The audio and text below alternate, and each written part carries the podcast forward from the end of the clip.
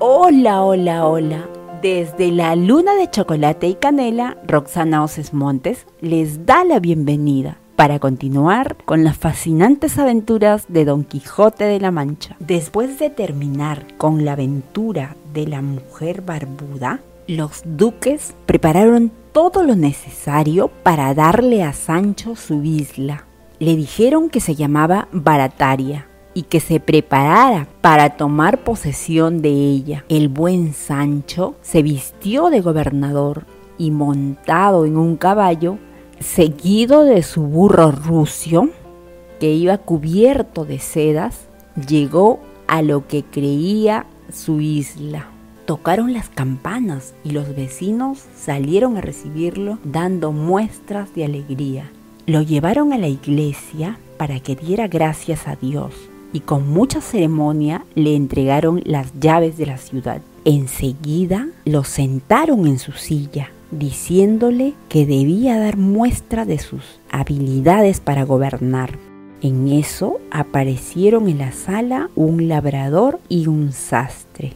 Dijo el sastre que el campesino le había dado un pedazo de tela para que le hiciera una capucha. Pero como era desconfiado y tenía miedo que el sastre se quedara con lo que sobrara del paño. El labrador le pidió después, en lugar de una, cinco capuchas. Así lo hizo el sastre, pero las caperuzas resultaron muy pequeñas y el campesino estaba enojado.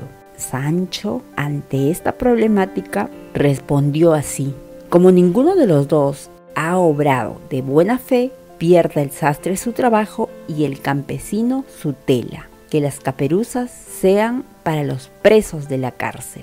Luego entraron dos hombres que se veían muy molestos. Señor, hace tiempo que le presté a este hombre diez monedas y ahora dice que ya me las pagó, pero es mentira. El otro hombre se defendió así. Señor, puedo jurar que ya le devolví sus monedas Sancho acordó que se hiciera el juramento. El que debía llevaba un bastón de caña y le pidió a su prestamista que se lo detuviera mientras él juraba. Después recuperó su bastón y ya se iba, cuando el gobernador ordenó que se rompiera el bastón. Las monedas estaban dentro. Todos admiraron el ingenio de Sancho.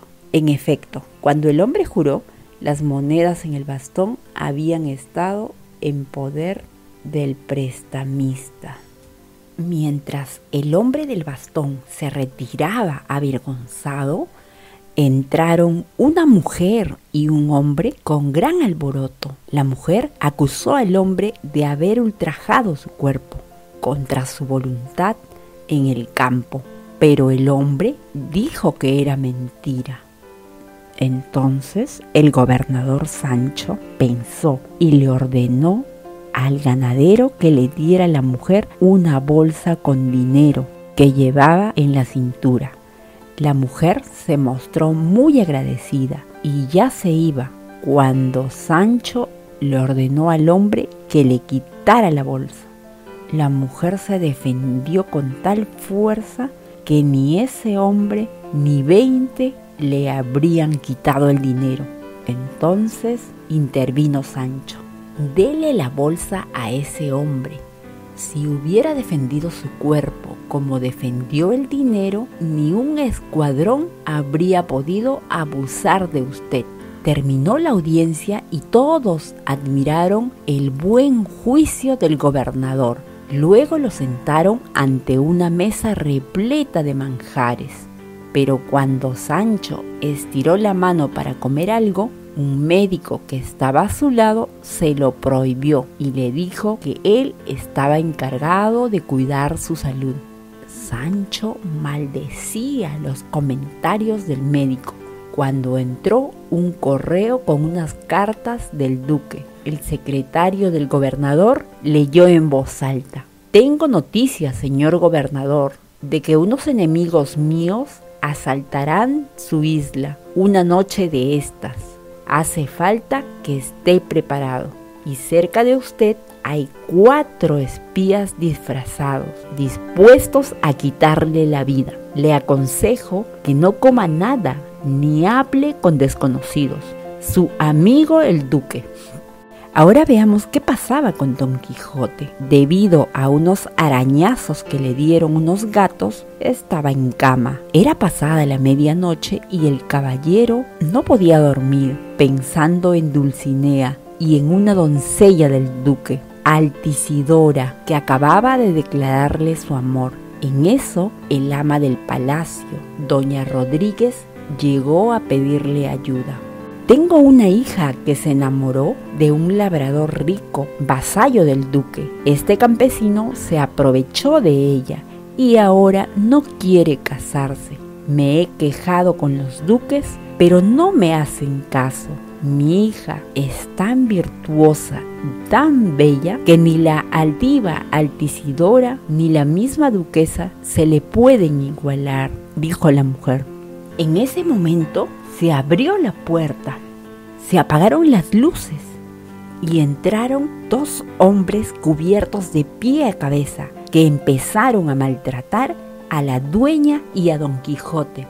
¡Quietos, malnacidos! ¡Dejen que empuñe mi espada! gritaba Don Quijote. Así como llegaron, se marcharon los asaltantes que eran la duquesa y Altisidora. Estaban espiando y al oír que doña Rodríguez las menospreciaba, se vengaron a su manera. Ahora regresemos a la isla Barataria. Acompañado de su mayordomo, del secretario y de varios más, Sancho recorría las calles dispuesto a poner orden donde hiciera falta. ¿Qué significa esto, caballeros? Este hombre acaba de ganar a las cartas mil reales y es costumbre que el que gana les dé una propina a los mirones como yo, que no tengo más oficio ni beneficio. Se niega a darme mi propina, así que quiero cobrarme por mi mano, reclamaba un hombre que peleaba con el otro. Usted, el ganador, Dele 100 reales a este sujeto y 30 a mí para los pobres. Y usted, mirón del diablo, queda desterrado por 10 años. En esta isla no puede haber nadie que no tenga más oficio que mirar, recomendó Sancho el gobernador. Siguieron adelante por las calles y le llevaron a un muchacho que había salido corriendo al ver la justicia. ¿Qué haces a esta hora en la calle? Tomar el aire, señor, respondió el muchacho. Pues hace cuenta que yo soy el aire y que te voy llevando a la cárcel. Esta noche te haré dormir en prisión y sin aire, dijo Sancho. Nadie, señor, puede obligarme a que duerme en la cárcel. Puede meterme en prisión, pero no obligarme a dormir, respondió el muchacho. Tienes razón, y no tomes a broma la justicia, que un día vas a tropezar en serio con ella, dijo Sancho. Cuando estaban terminando la ronda, le llevaron a Sancho a un muchacho vestido de mujer y a una jovencita vestida de hombre. La muchacha rompió a llorar y comenzó a justificarse por andar así. Perdón, señor, mi padre me tiene encerrada hace más de 10 años. Desde entonces no he visto gente, ni calles, ni ferias. Mi padre no quiere que yo hable con hombres. Este es mi hermano menor. Los dos nos pusimos de acuerdo para salir de casa, sin que lo supiera mi padre. Solo quiero ver el pueblo donde nací. Está bien, vuelvan a su casa antes de que su padre se dé cuenta y no hagan estas locuras que pueden costarles caras recomendaba el gobernador Sancho. Cansado de la vida en el castillo, don Quijote decidió seguir a Zaragoza. Cuando lo supo, doña Rodríguez corrió a verlo y se echó a sus pies. Señor, esta es la hija de quien le hablé, la que engañó al labrador. Solo usted puede arreglar este entuerto, dijo la mujer. Levántese, señora, y por mi vida que yo pondré fin a semejante villanía. Si ese campesino no le cumple a su hija, yo le retaré a duelo, de lo cual pongo por testigo al señor duque aquí presente. La séptima noche de su gobierno, Sancho Panza estaba muerto de hambre, como siempre, y había hecho tantas cosas que no había dormido. Cuando de puro cansancio empezaba a cerrar los párpados, de la calle y de su casa le llegaron unos ruidos espantosos. Parecía que un violento terremoto fuera a acabar con la isla. Alerta, alerta, señor gobernador, nos atacan. Ármese, su señoría, si no quiere perder la isla y la vida, decía otro. Eh, ¿qué pasa? ¿Qué pasa? ¿La guerra? preguntaba Sancho un grupo de gente entró al cuarto de Sancho y lo sacó a la calle, con el pretexto de protegerlo del enemigo. Lo acorralaron entre dos escudos y lo armaron con una lanza y una espada. Y por ahí alguien gritaba, el señor gobernador nos llevará a la victoria. Pero Sancho se quejaba, no podía andar. Cuando intentó caminar, cayó por tierra y quedó como si fuera una tortuga, sin ninguna consideración. Los bromistas apagaron las antorchas y le bailaron encima. Finalmente alzaron al gobernador casi desmayado, le quitaron los escudos y le dijeron que había ganado la batalla. Pero Sancho Panza ya no quería saber nada de islas ni de gobiernos. A la mañana siguiente fue al establo con sus colaboradores y acomodó a su burro con lágrimas en los ojos. Amigo querido, felices han sido mis días cuando tú y yo hemos ido por los campos, libres como pajarillos, y desde que te tengo aquí abandonado, todo ha sido preocupación. Sigamos como en el pasado, gozando de la libertad.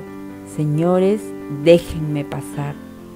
Se alejó con la cabeza agachada en su asno, entre triste y alegre, pensando en que andar con su señor Don Quijote sería mejor que todas aquellas obligaciones que el gobierno de la isla le imponía.